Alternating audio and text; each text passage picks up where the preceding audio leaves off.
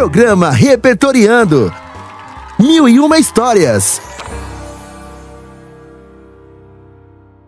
Cheguei! Sou a Reni Trombi e o programa Repertoriando está no ar. E juntinho com a gente estão nossos queridos Zé Antônio Borges e Vanessa Passarim. Olá, ouvintes! Oi, Reni! Oi, Vanessa! Já estou pronto para embarcarmos nesse programa, onde teremos uma grande história para crianças pequenas ou uma pequena história para crianças grandes. Hello, ouvintes! O Zé tá animado hoje, hein? Vocês embarcaram mesmo na história de hoje, hein? Então bora curtir o que Lelê vai ser quando crescer? Do escritor, cineasta, roteirista e jornalista José Roberto Toreiro. Sala de leitura. O que Lelê vai ser quando crescer? De José Roberto Toreiro. Ontem foi mais chato. É que eu tive que ir numa festa de adulto porque minha mãe não tinha com quem me deixar. Ai, festa de adulto é maior chato. É chato porque não tem outras crianças para brincar, porque a TV fica desligada, porque não tem videogame e porque não tem cachorro quente nem sorvete. Só uns pãezinhos pequenininhos com umas gosmas em cima. É. Mas o pior é que em festa de adulto eles falam com a gente como se a gente fosse meio abobado. Ai, tipo assim, quando eu perguntei onde era o banheiro, a dona da casa respondeu: O banheiro é ali. Você vai sozinho? Depois, um cara com cara de velho, mas com cabelo bem preto me perguntou. Quantos anos você tem? Seis ou sete? E uma mulher com uma unha comprida falou: Sabe que você está a cara de sua mãe. Ai, deu vontade de responder. A cara da minha mãe? Ai, então eu vou fazer plástica, porque eu sou menino e ela é mulher. Para o homem de cabelo preto, eu ia dizer: Eu tenho quase nove anos, mas um dia eu vou ter 120 que nem você. E para a dona da casa, eu ia falar: Não, não, não sei no banheiro sozinho. Eu uso fraldas.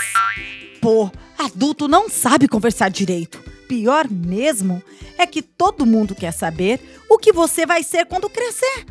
Parece que é só o que eles sabem falar. O que você vai ser quando crescer? Ah, o que você vai ser? O que você vai ser quando crescer? O que você Blá, blá, blá. Teve um casal que chegou perto de mim e aí ela falou assim: O que você vai ser quando crescer, Leocádio?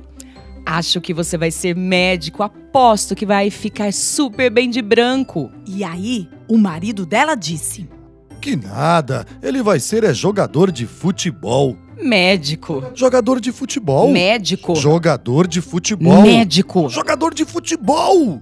E aí eles começaram a brigar. E eu saí dali porque, ah, eu sei que não vou ser nenhuma dessas coisas. Porque eu sou um grosso no futebol. E quando eu uso roupa branca, ai, eu fico maior sujo. Bom, eu ainda não sei o que quero ser quando crescer, mas eu já pensei em um monte de coisas. Eu podia ser palhaço, porque é legal fazer os outros darem risada. Ai, eu podia ser astronauta, porque fazer viagens espaciais é bacana. Eu podia ser escritor que nem meu tio, porque ele trabalha em casa e sempre dá uma paradinha para jogar PlayStation. e podia ser motorista de táxi, porque eles passeiam um dia todo e ainda ganham dinheiro para isso.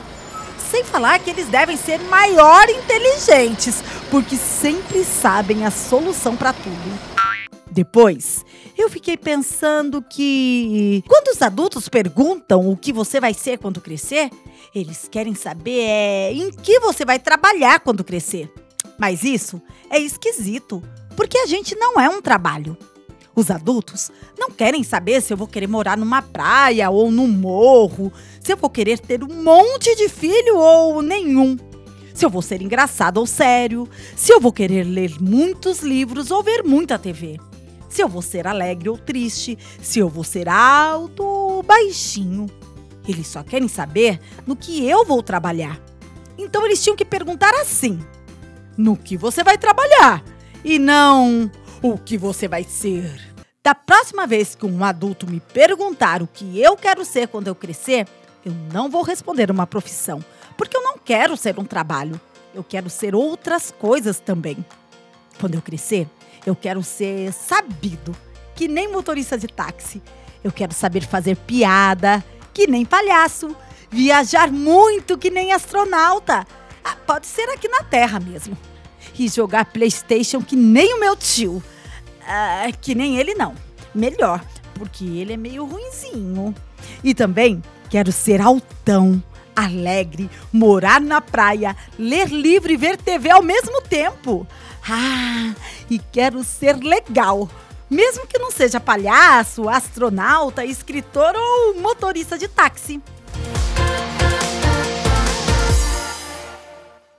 A história que acabamos de ouvir é contada por Lele, um menino de 8 anos que mostra sua visão sobre o que é crescer. Às vezes até parece um desabafo, uma indignação. Como na história, ficou claro, não somos um trabalho, mas ele faz parte das nossas vidas e escolher uma profissão é algo importante. E existem tantas profissões que nem imaginamos, mas que com certeza vão além de médicos e jogadores de futebol. As muitas profissões existentes são importantes e compõem esse grande universo que se complementam para tornar nossas vidas harmoniosas. Porém, tem algumas profissões bem inusitadas. Vamos conhecer algumas? Aprendendo mais. Eu amo falar sobre curiosidades e esse quadro em especial está muito, muito, muito, muito interessante. Profissão testador de toboáguas.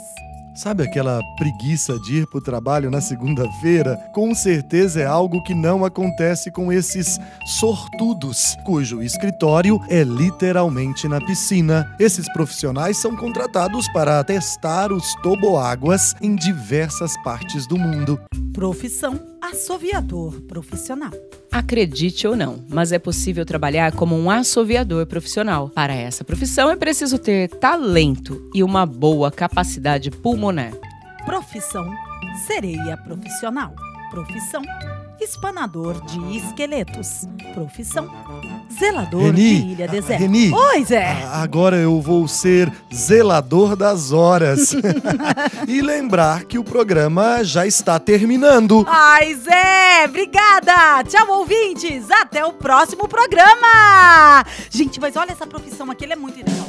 Você ouviu o programa Repertoriando. Uma realização da Prefeitura de São José do Rio Preto por meio das Secretarias de Educação e Comunicação, em parceria com a Rádio Educativa.